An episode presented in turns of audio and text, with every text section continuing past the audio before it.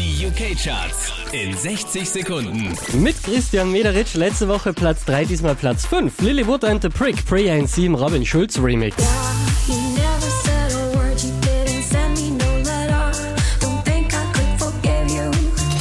Zwei Plätze runtergekracht, Platz 4, Calvin Harris und John Newman mit Blame.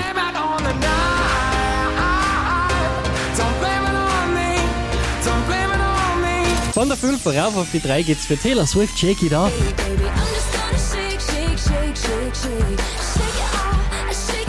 Letzte Woche Platz 1, diesmal Platz 2, Sigma Changing.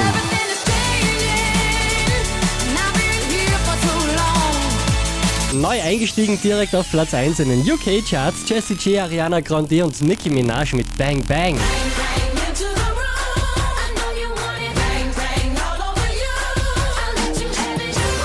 Charts auf charts.kronehit.at.